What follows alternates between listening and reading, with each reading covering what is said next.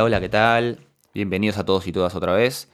Mi nombre es Facundo Rodríguez Arceri y me acompaña el señor Gastón Mira. ¿Qué haces, Gastón? ¿Todo bien? Hola Facu, ¿cómo andás? Un placer estar acá. ¿Todo bien? Todo bien, sí, estamos acá. Bueno, vamos a grabar el primer episodio, ya nuestra primera charla, primer debate. Em, el día de hoy se nos ocurrió hablar de un tema que está mucho en los medios, sale mucho, se habla muy seguido y se habla tanto de gente del palo como gente de afuera, que es aprender a programar y empezar a trabajar como desarrollador. Por nuestro perfil, nosotros sabemos lo que es aprender a programar, conocemos gente que está aprendiendo a programar y, vemos gente que está dando sus primeros pasos, pero queríamos tener otra visión, otra voz y sumar a alguien más a, esta, a este debate, a esta charla y se nos ocurrió invitar a alguien que esté en el palo de la movida de enseñarle a la gente a programar, porque hay muchas, muchas, muchas formas de aprender a programar hoy, hoy por hoy. Hay videos de YouTube, tutoriales, libros, cursos, bootcamps. Así que vamos a invitar a alguien del palo de los bootcamps, ¿sí? Entonces, presentamos a Luciano D'Amico. ¿Qué haces, Luciano? ¿Todo bien? Buenas, buenas. ¿Cómo andan, muchachos? Un placer estar acá con ustedes compartiendo un rato eh, de todo esto que está pasando, que ya viene hace ratito, eh, pero es un tema para tomar cartas en el asunto y que quienes estén del otro lado escuchándonos empiecen a proyectar lo, que quieren para los próximos años. Así es. Para quien no lo conozcan, Luciano es el CEO de Nukuba, ¿sí? Nukuba es un hub de especialistas dedicados a combatir la brecha creativa que existe entre personas que conocen de las aplicaciones de las tecnologías de informática y las que no. En este momento, en Nukuba están ofreciendo tres bootcamps, ¿sí? tres cursos de programación prácticos: Full Stack, UX y frontend. ¿sí? Son las tres carreras. Bien, ¿qué duración tienen las carreras? Varían un poco entre ellas. Tenemos lo que es full stack, que tenemos módulos de frontend y backend, una duración total de 12 meses, en el cual la gente puede optar por la, parte más acotada y no hace backend, está solo con frontend, hasta que se, lo que sería frontend avanzado con React. Y después tenemos UX UI, que son 6 meses. Ahora, en la web de Nukba hay una leyenda ahí que dice Nada de cursos rápidos y a medias. En Nukba queremos brindarte el mejor aprendizaje y ese va a ser nuestro disparador del día de hoy. Le voy a ceder la voz al señor Gastón para arrancar con la primera pregunta del día. Es, en tu opinión, Gastón, ¿es cierto que cualquiera puede aprender a programar? ¿Que aprender a programar es fácil y cualquiera puede hacerlo? Me parece, no sé si es fácil, no creo que sea fácil programar. Cualquiera, sí, cualquiera. Yo lo que siempre digo es, te tiene que gustar. Si a vos te gusta la tecnología y te sentís cómodo, obviamente vas a poder programar y vas a estar, aprender espectacular. O sea, vas a estar bárbaro, vas a, aprender, vas a desarrollar. Pero si no te gusta, por más que, que haya salida laboral, por más que se gane, haya una burbuja, porque nosotros la realidad es que en todo esto del IT vivimos una burbuja. Pero digo, yo creo que te tiene que gustar. Si no te gusta, es muy difícil aprender a programar. Y tampoco es tan fácil como se dice, hay que sentarse, hay que leer y hay que darse la cabeza contra la pared, ¿eh? aprendiendo. Mira, yo estoy de acuerdo en que cualquiera puede. Para empezar, esa es mi postura, ¿sí? Cualquiera puede. Eh, también estoy medio de acuerdo en que es fácil, y yo no diría que es difícil tampoco. O sea, puede ser fácil. Lo que pasa es que depende de quién estemos hablando, ¿sí? Em, yo tengo experiencia como docente y, sé, porque lo veo, por ejemplo, en cursos de, el, primer, curso de la universidad para aprender a programar, ¿no? No a toda la gente le, lleva al mismo tiempo entender cosas básicas de programación. Como no a todo el mundo le lleva al mismo tiempo o tiene la misma facilidad para aprender, yo qué sé, cualquier otra cosa, matemática, eh, física, mecánica, eh, aprender a tocar la guitarra. O sea, te puede encantar y todo lo que vos quieras, pero tenés que tener cierta capacidad para el aprendizaje o quizás quizás encontrar la forma de aprender que es la mejor para vos. Tal vez hay, no sé, alumnos de cursos que no tienen facilidad para aprender con cursos. Quizás les iría mejor, no sé, viendo videos de YouTube, haciendo tutoriales en vez de tener a alguien que les explique todo el tiempo cómo se hacen las cosas, ¿sí? Eh, hay quien aprende más por su cuenta haciendo, rompiendo y arreglando, rompiendo y arreglando, ¿no? A prueba y error. Entonces, como en cualquier disciplina, la programación se aprende haciendo, se aprende de otros, pero tenés que estar cómodo con la forma eh, de aprendizaje que elegiste. Y bueno, hoy por hoy, por suerte, gracias a Internet, gracias a toda esta difusión de conocimiento que hay tan rápida, eh, hay un montón, montón, montón de formas de hacerlo. Este, Mucho material. estoy de acuerdo que hay muchísimo material y muchísimos formatos. muchos formatos. Eh, Entonces yo creo que cualquiera puede, sí, pero no van a aprender todos al mismo tiempo. Ahí está quizás el problema que se genera con la expectativa de la gente cuando le dicen que cualquiera puede, porque sí, cualquiera puede, Sí, cualquiera puede. pero, nu- pero nunca te cuentan en cuánto tiempo. Entonces entramos en problemas de, no, un curso de cuatro meses, un curso de seis meses, un curso de siete meses, ocho, nueve, un año, un año y medio, dos. Hay de todo, ¿viste? Sí. Y vos decís, ¿cuál es la diferencia? ¿Por qué hay cursos de dos años y cursos de seis meses para aprender a programar? Como si fuera lo, como si todos estuvieran explicando lo mismo. Bueno, la realidad es que no estamos explicando todos lo mismo en todos lados, ¿no? Yo igual creo que uno aprende. Es más, puedes leer toda la teoría que quieras, ver todos los videos que quieras, leer los libros que quieras, y porque ahora es muchísimo más fácil tener acceso a todo eso, toda esa información, todos esos datos, documentos. Pero si vos no te rompes la cabeza contra, como dije anteriormente, contra la pared y debuguear y resolver problemas y estar ahí sentado horas y horas, me ha pasado que he estado sentado horas y horas para resolver un bug y faltaba un punto y coma, o no sé, eh, había un null pointer exception y no debugueaba lo correcto hasta que llegué a debuguear lo correcto y llegás a la solución. Yo creo que eso también te ayuda muchísimo a aprender. El, el- el estar, ¿no? Pero aparte de eso, sin ningún lugar a dudas, eh, y mirá lo que estás diciendo vos después de, años de trayectoria, lo mismo para Facu, eh, continúas teniendo esos pequeños errores que hoy por hoy te pueden decir, uy, me demoro dos días o un día en encontrar cómo poder resolver esto, y así todo, con una trayectoria, con una expertise, y es parte del aprendizaje. El que entra en el mundo de la tecnología, toda la vida, o por lo menos hasta que diga, hasta acá llegué, va a estar en un constante aprendizaje. No solo por actualización de tecnologías u optimización de procesos, sino también porque la propia tecnología te lleva a eso, a que vos puedas ser más competitivo. Y hoy estamos hablando de una competencia donde todavía no estalló la capacidad de personas aprendiendo en el mundo de la tecnología. Hablemos de la economía digital en general, ¿no? O sea, no solo programación, hablemos de las otras áreas también que puede complementar a un programador. Yo me imagino de pronto a un Gastón y a un Facundo dentro de 10 años con otros skills aparte de programación. Por ejemplo, en la creación de contenidos, en hacer un podcast. Totalmente. Pero yo veo un Facundo y un Gastón sabiendo de data science, sabiendo de machine learning, sabiendo hacer un dashboard para que el cliente pueda interpretar los datos de cada uno de los ingresos de datos de los clientes. Y ahí empieza el factor este importante y estoy totalmente de acuerdo en lo que dijeron. Me hubiera gustado de pronto tirar alguna contra como para empezar a debatir, pero en eso tiene mucha razón. Uno cuando entra al mundo digital, primero que te tiene que gustar. Y cuando vemos esta burbuja de sueldos que vos dijiste, Gastón, que es una burbuja, que se puede interpretar como tal, pero al mismo tiempo no. O sea, yo creo que es parte de que, en comparación a otras economías más tradicionales, pasó a ser una, una economía mucho más competitiva. Sí.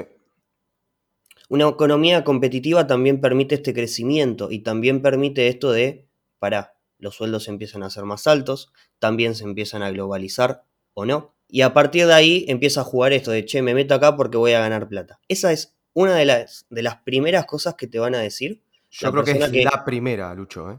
El tema de- del sueldo. Obviamente todos piensan en, en una mejor estabilidad, en mejorar su calidad de vida, pero también tenés otro porcentaje que, realmente es el que te va a decir, bueno, mira, yo, eh, gente del sector de la medicina, y, de un día para el otro dice, no, quiero migrar. Porque quiero estar más tranquilo, porque me gusta la idea de, de co-crear con colegas, eh, me gusta esto que hay una comunidad colaborativa, eh, eso también es algo importante. Obviamente siempre pega lo del sueldo, ¿no? Pero creo que, que las personas que se están iniciando por, por primera vez tienen que ver todas las posibilidades y tener muy en cuenta que nada es fácil. Absolutamente nada es fácil, ni para un ingeniero, ni para un licenciado, ni para alguien que está haciendo una tecnicatura, ni para alguien que hace un curso. Todo en la vida es parte de un proceso que la curva siempre es un poco empinada, después pasa a ser un poco más, eh, más escalable, y es parte del proceso. Nunca dijimos que era fácil, ¿no? O sea, Claro, claro, claro. O sea, cuando te lo venden el curso, cuando te venden el tutorial, hay gente que dice que esto es fácil, ¿no? No te lo dicen cuando te lo venden, pero quizás hay una nota en un diario que dice que fácilmente en cinco meses puedes cambiar tu vida. Entonces esas cosas me parece que son las criticables de este tema. Y ya vamos a pasar al tema laboral, pero ya que estás acá y que vos estás en Nukba y en Nukba están dando bootcamps, eh, te quería hacer un par de preguntas. A ver, primera es, ¿cuánta gente está estudiando en Nukba hoy por hoy? Sí, bueno, está en receso de verano ahora, ya van a retomar los, los bootcamps, pero ¿cuánta gente más o menos está? ¿Y qué notas de la gente? ¿Cuál es la expectativa con la cual se anotan en el curso? O, por lo menos en porcentajes. ¿Cuánta es la gente que está para ver qué onda esto de la programación? ¿Y cuánta es la gente que dice, no, necesito hacer esto porque necesito ganar mejor para vivir mejor? Mira, a partir de ahí, hoy superamos la cifra de 300 alumnos activos. Con un promedio de 27,3, 27,5, a veces tira más para 28, a veces baja, de edad. Y, hay un porcentaje en un 75% de personas que estudiaron carreras universitarias terciarias, de las cuales solo casi un 30% las finalizaron. El resto no. Y eso es un factor muy importante para tener en cuenta. Casi un 67% no estudiaron carreras orientadas a sistemas, de las cuales un 33% sí. Ok, es, mucha la gente que no viene del palo del sistema. es mucha la gente que no viene del palo del sistema. De los que sí vienen, es gente que de pronto desactualizada en algunas tecnologías y tomaba un bootcamp para refrescar cuestiones. Nosotros convengamos para la gente que nos está escuchando del otro lado, eh, la currícula está todo con, JavaScript nativo, React, toda la parte de, no buen backend, etc. Pero es gente que se quiere actualizar, que ya venía del palo de la programación, otros que se fueron y quisieron volver, pero hay un gran porcentaje de personas que no estudiaron carreras orientadas a sistemas. Ahí, dijiste una palabra clave, ¿eh? Ahí dijiste una palabra clave que es em, actualizarse. Yo creo que la carrera de sistemas es un constante reinventarse también, ¿no? Claro, y, eso ya ahí ya te lo engancho con, con el siguiente tema que tenemos hoy, que es, ¿es cierto que cualquiera puede trabajar de desarrollador o desarrolladora de software? ¿Por qué? ¿Y por qué salimos con esto? Porque, bueno, para curiosidad, ¿no? Hoy es sábado, nosotros íbamos a grabar el jueves y decidimos grabar el, sábado por un contratiempo. Y lo que veíamos viendo con Gastón veníamos mirando en internet que los diarios todos los días sacan una nota. Todos los días, todos los días.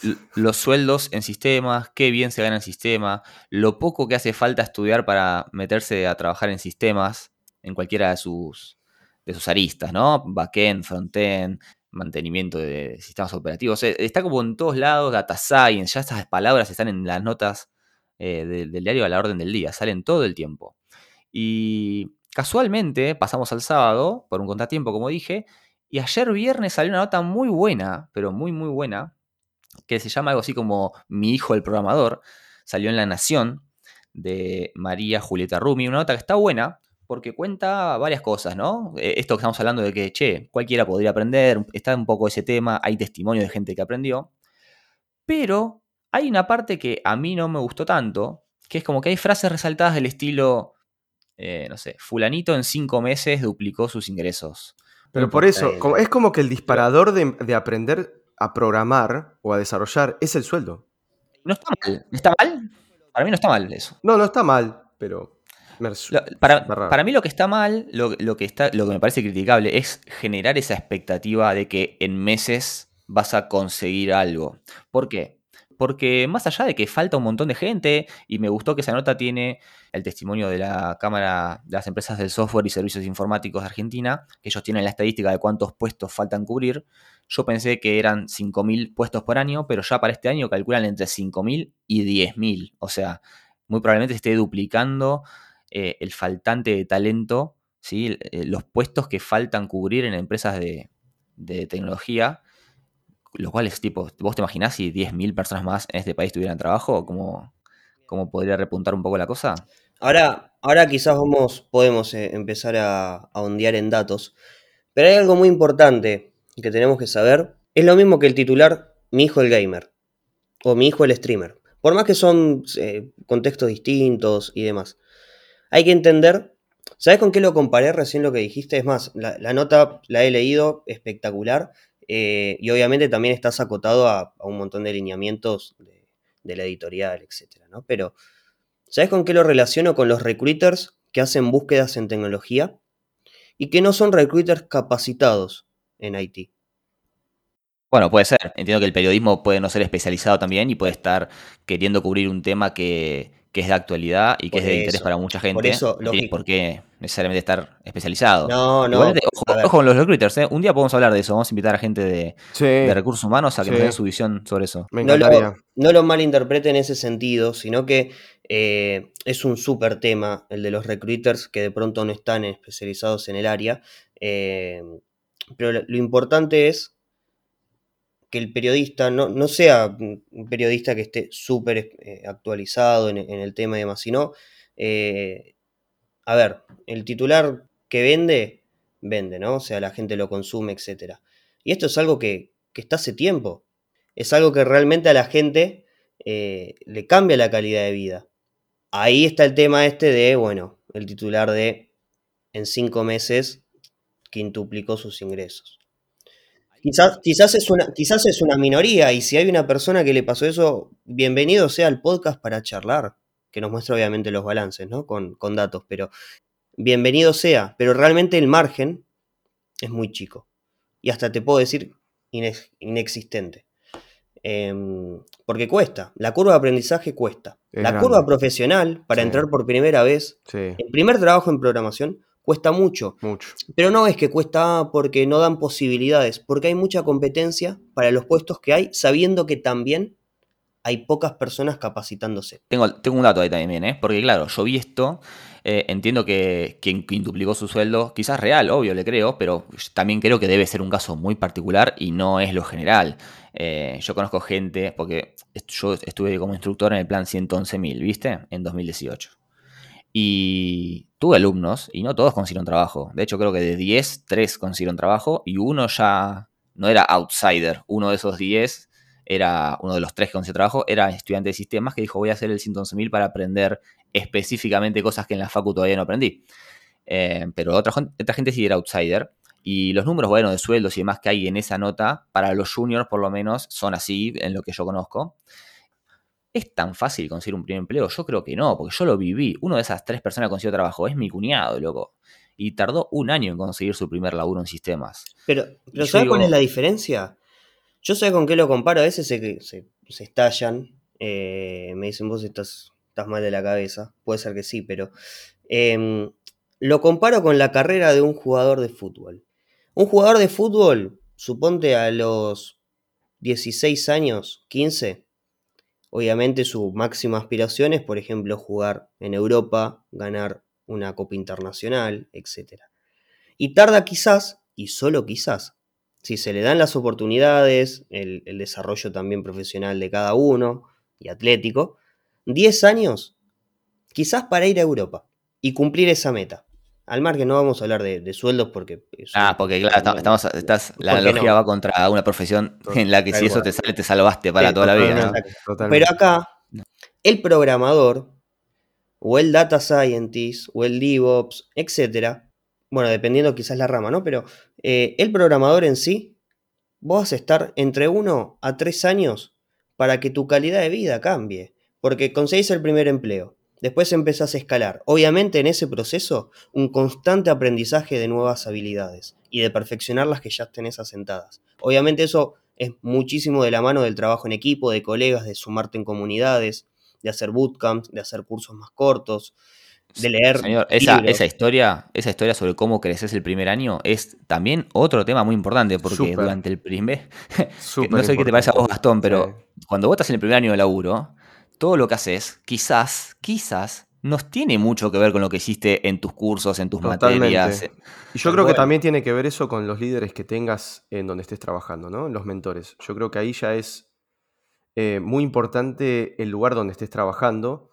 Eh, yo siempre soy un agradecido a mis mentores en donde mis primeros trabajos eh, y mis líderes, que gracias a ellos aprendí y seguí un camino y ellos me han ayudado mucho. Yo creo que son bastante claves eh, los líderes, los mentores eh, en eso, porque, porque sistemas es un trabajo en equipo, ¿no? Y saber trabajar en equipo, eso es súper clave, saber trabajar en equipo.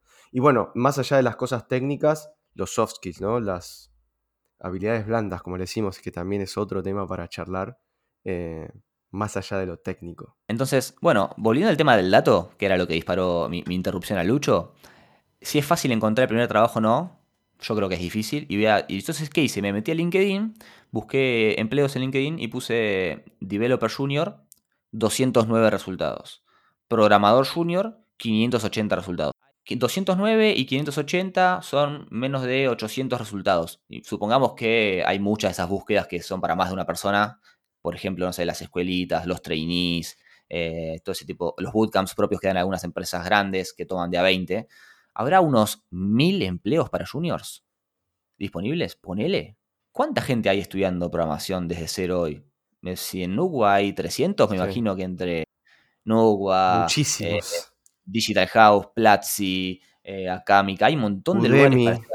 La universidad misma, los institutos terciarios, las escuelas técnicas que enseñan programación. Hay mucho más de mil personas estudiando programación. Mira, yo ahí te tiro un dato que, puede ser un poco alarmante para los que nos estén escuchando del otro lado. Em, y esta es una información que, voy a tirar con fuente de Stack Overflow, del Banco Mundial y, y del LAPCA, que, que bueno, el LABCA es eh, la Asociación de, Capital Privado en Latinoamérica. Es un temita. Latinoamérica cuenta hoy día con un millón de profesionales en tecnología y va a necesitar dos millones de nuevos profesionales de cara al 2022. Con esto tengamos en cuenta que Latinoamérica tiene 640 millones eh, de habitantes, de las cuales 150 buscan educación superior y solo el 12% lo logra. O sea que 17 millones aproximadamente son los que lo logran. Para el 2022 se necesitan 2 millones. Y entre universidades, bootcamps, eh, todo lo que es universidades públicas privadas, el acompañamiento que hay del sector privado del sector público, se gradúan menos de 100.000 estudiantes al año. En América Latina. En América Latina. Y tengamos en cuenta este factor muy importante de la competencia. Porque está bien, hay gente que se gradúa, hay gente que se gradúa y no culmina, o sea, con, la práctica continua, quienes de pronto les cuesta muchísimo conseguir un primer empleo y quienes realmente tienen la facilidad de arrancar. Hago un paréntesis muy cortito, justo en el día de ayer eh, me habla uno, uno, de los alumnos en NUCBA, eh, el cual recién está por la mitad del bootcamp, o sea, todavía no se está perfeccionando en el módulo de React, y, como en el caso de él debe haber muchísimos en un montón de otros hubs, institutos y, también en las universidades, que me dice, mira, vi una búsqueda de PHP y SQL, apliqué, pasé la primera entrevista con recursos humanos y ahora voy a estar hablando con eh, la parte técnica. Me hicieron un, par de ejercicios, tomé un poco la sintaxis, un poco la resolución de problemas con las ejercitaciones y demás, lo trasladé a, a PHP lo llevé a cabo y ya esta semana tengo que hacer el psicotécnico. Entonces también depende mucho de cada persona. ¿Y por qué hablo de esto? Porque pensemos hoy día, con la cantidad de puestos que todavía falta, lo competitivo que tiene que ser cada uno para poder escalar, imagínate dentro de 10 años, con un montón de otros skills que se van a necesitar, la competencia que va a haber y lo diferencial que vas a tener que para que te tomen a vos y no a otro de por qué a vos y por qué no al otro. Y, y y mira, esto es una herramienta que usa, que usa Ford eh, a la hora de, diseñar sus, sus, autos, etcétera, son los cinco por qué. Viste, tenés la 5W, eh, etcétera. Acá son los cinco por qué. Pregúntate por qué la justificación. El porqué de la justificación y así hasta tenerlo cinco veces. Para tratar de, de tener el menor error de margen posible. Y ahí es cuando vas a empezar a darte cuenta que estudiar programación o cualquier carrera, o sea, no solo en el mundo de la programación, es una curva que cuesta. Pero a medida que vos vas permitiéndote ser más competitivo, la curva de aprendizaje y la curva profesional empieza a crecer de forma exponencial. Y no hay nada que te pare acá. Totalmente. Igual, sí, mandale saludos a, a esta persona que estudia en UCA que, que consiguió el laburo y que le dé para adelante con todo. Porque no, yo no quiero plantear que es imposible o que es recontra mega una competencia a matar o morir para conseguir el primer laburo. Quiero decir, no es fácil, ¿no? Eh, el dato era, ok, 5.000 puestos sin cubrir, 1.000 de esos 5.000 eh, puestos se buscan cubrir con juniors, gente que está empezando. Igual Facu, igual Facu, no es fácil encontrar, pero yo creo que es mucho más fácil que otras industrias. Oh, sí, ni hablar, ni hablar. Anda a decirle a un periodista deportivo que es su primer trabajo. No, Olvídate. O sea, eh, salida laboral tenés, obvio. Va a ser, no es fácil encontrar algo como primer trabajo, pero seguramente sea mucho más fácil que en otras tiene, industrias. Tiene que ver mucho con esto que vos hablaste, Gasti. Las habilidades blandas, el poder diferenciarte, el poder comunicarte, el armar una buena red de contactos, el tener tu portfolio. Y esto lo dijiste al principio vos, lo dijo Facu también, es practicar, es meterle. Si vos tenés un error y tardaste una semana en resolverlo, la próxima vez que tengas el mismo error no vas a tardar una semana. Quizás tarde dos porque tengas algún bug en el medio y no sabes cómo resolverlo. Pero empezá a gamificar ese aprendizaje. Mismo también pasa después, quizás cuando ya tenés una expertise y una, carrera, lo haces de forma eh, inconsciente. Pero al principio, para que no te jueguen contra la frustración, tenés que gamificar el proceso de aprender del error el famoso este learning by doing, ¿no? O sea, el, aprendizaje también basado en proyectos, el aprender haciendo. Eh, Para dar un poco de, optimismo a, a, quienes nos, escuchan. A ver, ya sé que no son tantas las búsquedas junior, ya sé que las empresas, nada, exigen cosas que no se ven en todos los cursos, pero cada vez más esto se está abriendo un poco más. Y ahora le pasar la voz a Gastón, que tiene eh, unos datos y unas cosas interesantes para comentar sobre cómo se adecúan estos planes de estudios de los bootcamps que las empresas hacen y cuánta gente se anota en los bootcamps que las mismas empresas hacen, porque está buenísimo que, el sector privado, las empresas digan, ok, yo quiero que la gente sepa esto eh, y, necesito tomar a tanta gente y las voy a tomar de este curso o, o mismo yo doy el curso, lo doy yo mismo. ¿No? Como empresa. Abro la convocatoria, tomo la gente y la capacito. Exacto. ¿Qué tenés para contar, Gastón? Mira, sí, hablando justamente de eso, eh, dos de las empresas más importantes de tecnología de la Argentina, no las vamos a nombrar, pero creo que todos se van a dar cuenta de quién estamos hablando, van a, están eh, en proceso de ahora de abierta en inscripción para un certificado, ¿sí? que ellos llaman Tech Developer, eh, en el cual dura dos años y la verdad que está, está bastante bien, ¿eh? Porque te enseñan, el primer año es como si fuesen todos en conjunto y después en el segundo año vos podés elegir si querés backend o frontend.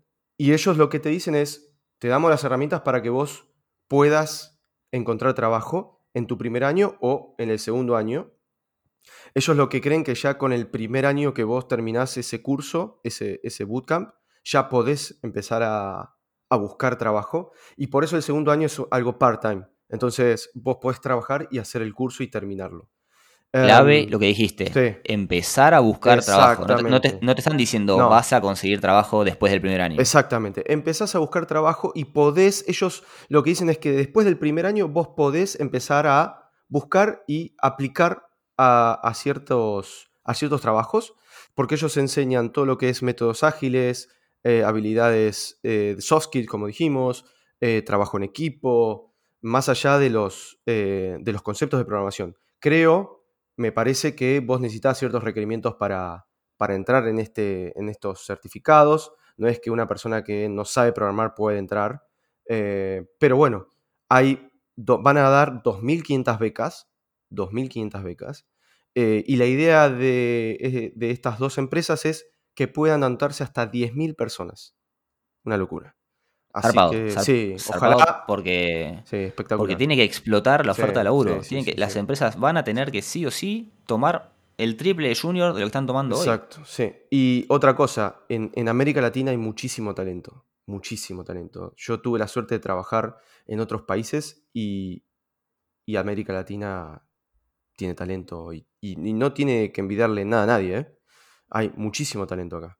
Muchísimo. No, ¿quién, le va a tener que enviar algo a América Latina, a América del Norte o a Europa o lo que sea? No, no, no. Eh, globalmente estamos muy competitivos, tenemos una muy buena formación. La gente eh, es muy capaz, o sea, eso es lo que la gente a veces duda de sí misma, ¿viste? Dicen, ¿podré yo aprender esto? Sí, sí, cualquiera puede aprender, metele. Te va a llevar dos meses más, te va a llevar dos meses menos, te va a llevar un año más, pero aprender vas a aprender y si te gusta, mejor todavía. Y si tenés el, la personalidad, el, temple para soportar, estar todo el tiempo aprendiendo y sos bueno colaborando con otros y trabajás bien en equipo y tenés todo lo que hay que tener, Sí. te va a ir pero hiper bien en el laburo. Y pero después- tenés que laburar. Sí, obvio. Tenés que laburar de buscar laburo Ni para que eso se te dé. Y mucho esfuerzo, mucho esfuerzo, mucha perseverancia. Eh, nadie regala nada. Y después cuando vos veas el impacto que vos tenés al hacer lo que desarrollaste, bueno, eso ya está buenísimo. Eh, Convengamos que, que hay una realidad que, que es esto de, de que no hay una competencia en, en el mundo EdTech, ¿no? Porque estamos tirando todo para el mismo lado, para, para formar a, a los siguientes programadores y programadoras, a los siguientes VP de ingeniería, a los Product Manager, Product Owner, futuros CTO de empresas. Eh, nosotros estamos formando la economía digital actual y la que se viene de los próximos 10, 20 hasta 30 años inclusive. Para generar impacto nosotros somos agentes de cambio y eso hay que tenerlo muy en cuenta. Y los alumnos cuando, y las alumnas cuando empiezan por primera vez a hacer sus primeras líneas de código también son agentes de cambio, porque ellos además de trabajar para clientes y recibir una remuneración, ellos van a generar impacto en la sociedad. Hay tantas cosas para hablar, es tan eh, amplio el, tiene tantas aristas el tema que es imposible en un podcast que las toquemos todas, obviamente. Vamos a ir buscando desarrollar estos temas si son del interés de la gente en otros episodios. Pero bueno, vamos cortando por hoy. Dejamos la pregunta abierta para que nos escuchan, para que nos comenten en redes sociales. ¿Ustedes qué creen? ¿Cualquiera puede aprender a programar? ¿Y es fácil, tan fácil como parece conseguir el primer trabajo? ¿O tan difícil como planteamos nosotros? No sé. Participen, los leemos en redes sociales. Gastón, Luciano, muchas gracias por tomarse un rato para charlar de esto. Muy interesante. Les mando un fuerte abrazo. Igualmente, a la Igual- orden. Igualmente, chicos, Facu, un gran abrazo. Lucho, gracias por, por venir. Y bueno, nos veremos la semana que viene. Que Así así es. sea. Por Siempre el mismo placer. canal. Por el mismo canal. Hasta luego. Chau, chau.